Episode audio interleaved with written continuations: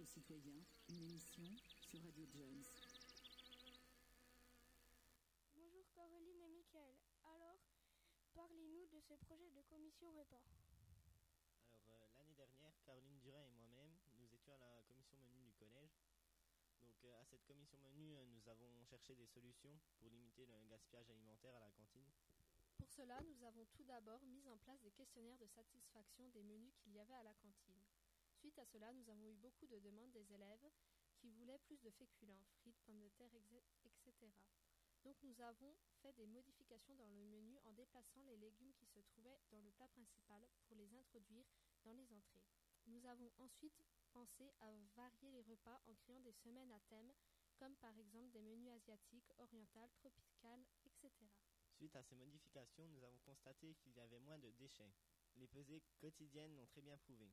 En nombre, chaque semaine, le collège jette à la poubelle environ 300 kg par semaine de déchets alimentaires. Cela donne environ une tonne par mois de déchets. Cette année, un nouveau moyen a été mis en place, c'est de pouvoir choisir la quantité que l'on veut dans son assiette. Le collège a fait beaucoup d'améliorations dans, dans le repas de la cantine pour moins jeter de nourriture à la poubelle. Merci.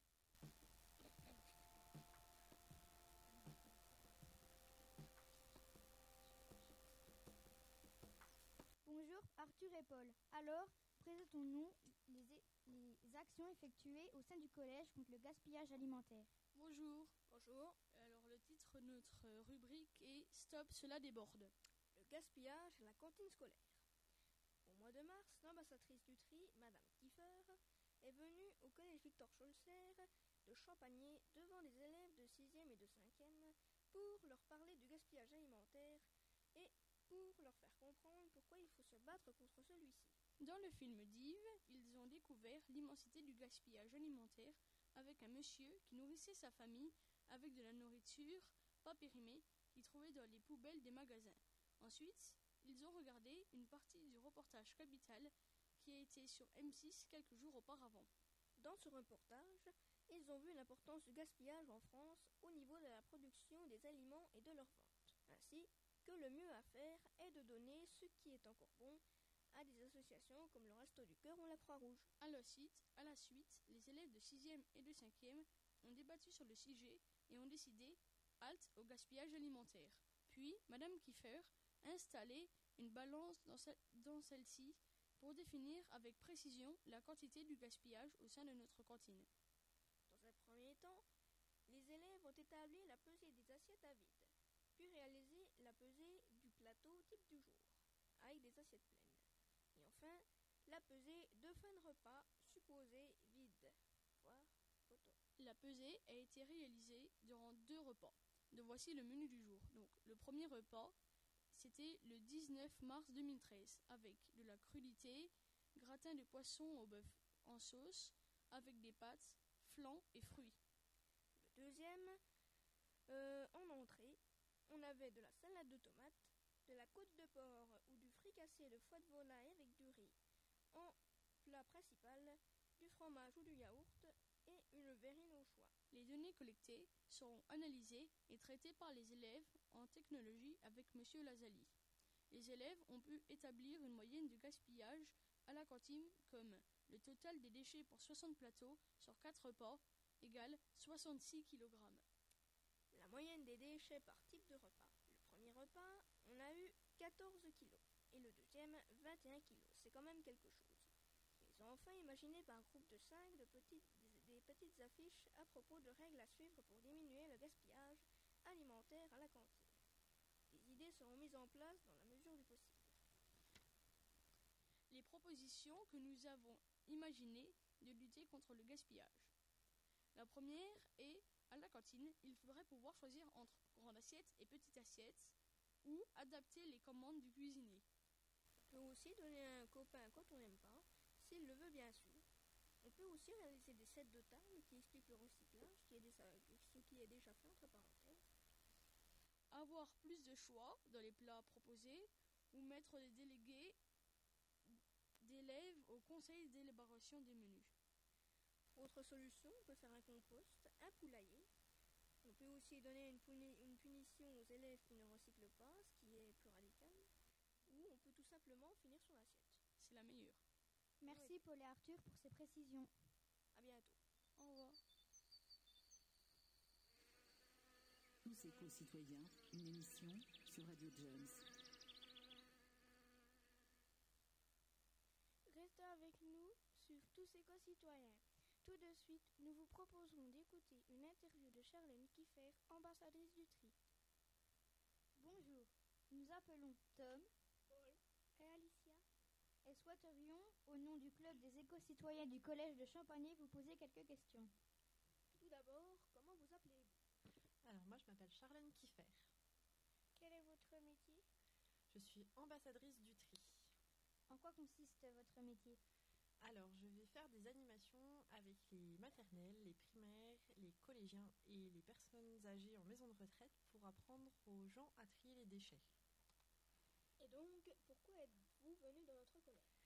Alors on a fait une action dans votre collège pour apprendre, bah, pour surtout voir s'il y avait du gaspillage alimentaire au niveau de la cantine scolaire et éventuellement essayer de trouver des solutions avec les élèves du 6e et de 5e pour réduire ce gaspillage alimentaire.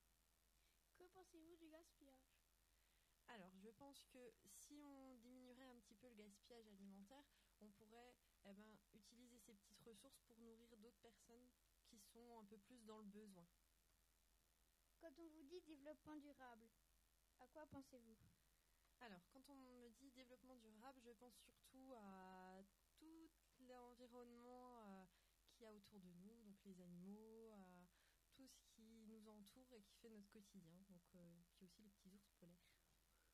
Et euh, est-ce que vous pensez que ce développement durable va durer à long terme? Alors, il est vrai qu'il y a un certain moment où c'était plus une- un phénomène de mode, mais euh, je pense que ça va durer assez longtemps parce que, ben, à un moment donné, il faut que tout le monde s'y mette pour qu'on puisse vivre assez longtemps, nous, sur notre propre planète. Pensez-vous que le développement durable est bon pour notre planète? Alors oui, parce que si tout le monde fait un petit effort pour, euh, pour protéger notre planète, eh ben, en même temps, ben, on se protège nous. Pensez-vous qu'il est facile de faire du développement durable?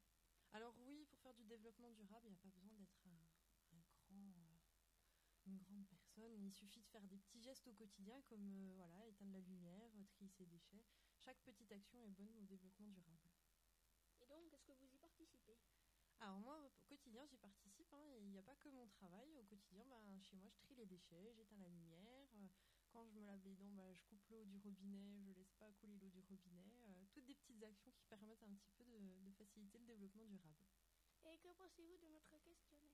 Alors moi je pense qu'il est très bien fait pour, euh, pour des classes de 6e, 5e. Moi je trouve que c'est très très bien réussi et c'est surtout des questions adaptées à des grandes personnes. Donc il est très très bien votre questionnaire. Merci d'avoir bien voulu nous consacrer un peu de temps. De. Merci.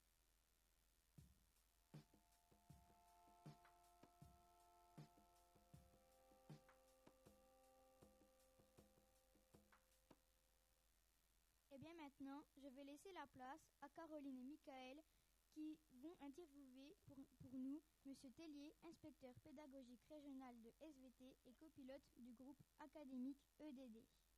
Bonjour Monsieur Tellier. Bonjour. Alors euh, nous avons quelques questions à vous poser. Euh, en quoi consiste le fait de donner un label E3D à un établissement, s'il vous plaît Eh bien, un label E3D, c'est dire que l'établissement s'engage dans une politique durable sur plusieurs années en faveur de l'environnement, mais aussi du bien-être des élèves et des adultes dans l'établissement, et puis qu'il est ouvert sur l'extérieur, sur les partenariats culturels ou les partenariats économiques. Euh, quel est le nombre de collèges concernés par le label dans l'académie?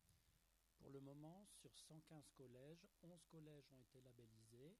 Cette année, 6 collèges sont en cours de labellisation, dont le vôtre. Donc on a bon espoir d'arriver à 17 collèges. Et euh, au niveau des lycées, il y a deux lycées qui sont en cours de labellisation, ce qui fait qu'on est à peu près à 15-20% d'établissements publics qui seront labellisés à la fin de l'année si tout va bien.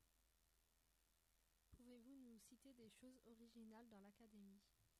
Il y en a beaucoup hein, dans les différents collèges que nous avons pu labelliser. Il y a bien sûr des établissements où on a fait du compostage. Certains établissements, on agit en, faveur de la biodiversité, par exemple en mettant des hôtels insectes, en mettant une mare, en mettant une friche fleurie. Euh, des établissements où il y a des éco-entreprises, des élèves qui fabriquent des produits et ces produits vont être commercialisés pour permettre des voyages scolaires, des établissements qui ont fait des actions de solidarité internationale avec un pays africain. Donc euh, il y a des actions d'un peu tous les domaines, mais chez vous, votre émission de radio, ça fait partie aussi d'un lien social entre les différents acteurs de l'établissement qui est tout à fait original. Quelle est la situation dans l'académie euh, par rapport aux autres Par rapport aux autres académies de France, nous sommes l'une des trois meilleures académies sur le domaine label développement durable, puisque ce label n'existe pas encore au niveau national, il est en projet. Et il y a deux autres académies qui sont à la pointe, ce sont les académies de Rouen et de Caen, donc euh, dans l'ouest de la France. La labellisation est-elle un projet national, voire international? C'est un projet national. Il a été discuté au mois de février avec les différents partenaires de, de toute la France. Et il devrait sortir sous forme d'un document officiel dans quelques semaines. Et on pourrait alors s'orienter vers un label national qui s'ajouterait au label académique et qui s'appellerait aussi un label E3D, c'est-à-dire établissement en démarche de développement durable. Et pour finir, quels sont vos partenaires et quels sont vos rôles? Alors nos partenaires, ils sont multiples. Il y a d'abord les collectivités territoriales, puisque un certain nombre de collectivités comme le Conseil régional sont déjà dans une démarche qui chez eux s'appelle l'agenda 21, mais qui est très proche de la nôtre. Euh, ce sont aussi certaines entreprises qui participent à la formation des, des enseignants lors des séminaires des personnes ressources ODD. Et ce sont aussi les partenaires services déconcentrés de l'État. Alors ça vous dit peut-être pas grand-chose. C'est par exemple les services déconcentrés du ministère de l'Agriculture, euh, la DIREN, la, la DRAG pour le ministère de la Culture, donc des partenaires d'État, des fonctionnaires comme les fonctionnaires de l'éducation nationale et qui travaillent aussi dans le domaine du développement durable. Bien, merci pour ces quelques précisions. Merci à vous pour votre interview. À bientôt.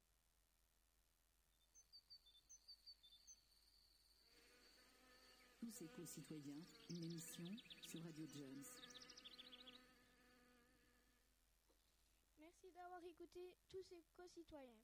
Cette émission vous a été proposée par des élèves du collège Victor Scholcher. Nous remercions la technique Kevin, Georgie, Dorian, Claire Flavia. et Monsieur Tellier. Au revoir et à bientôt.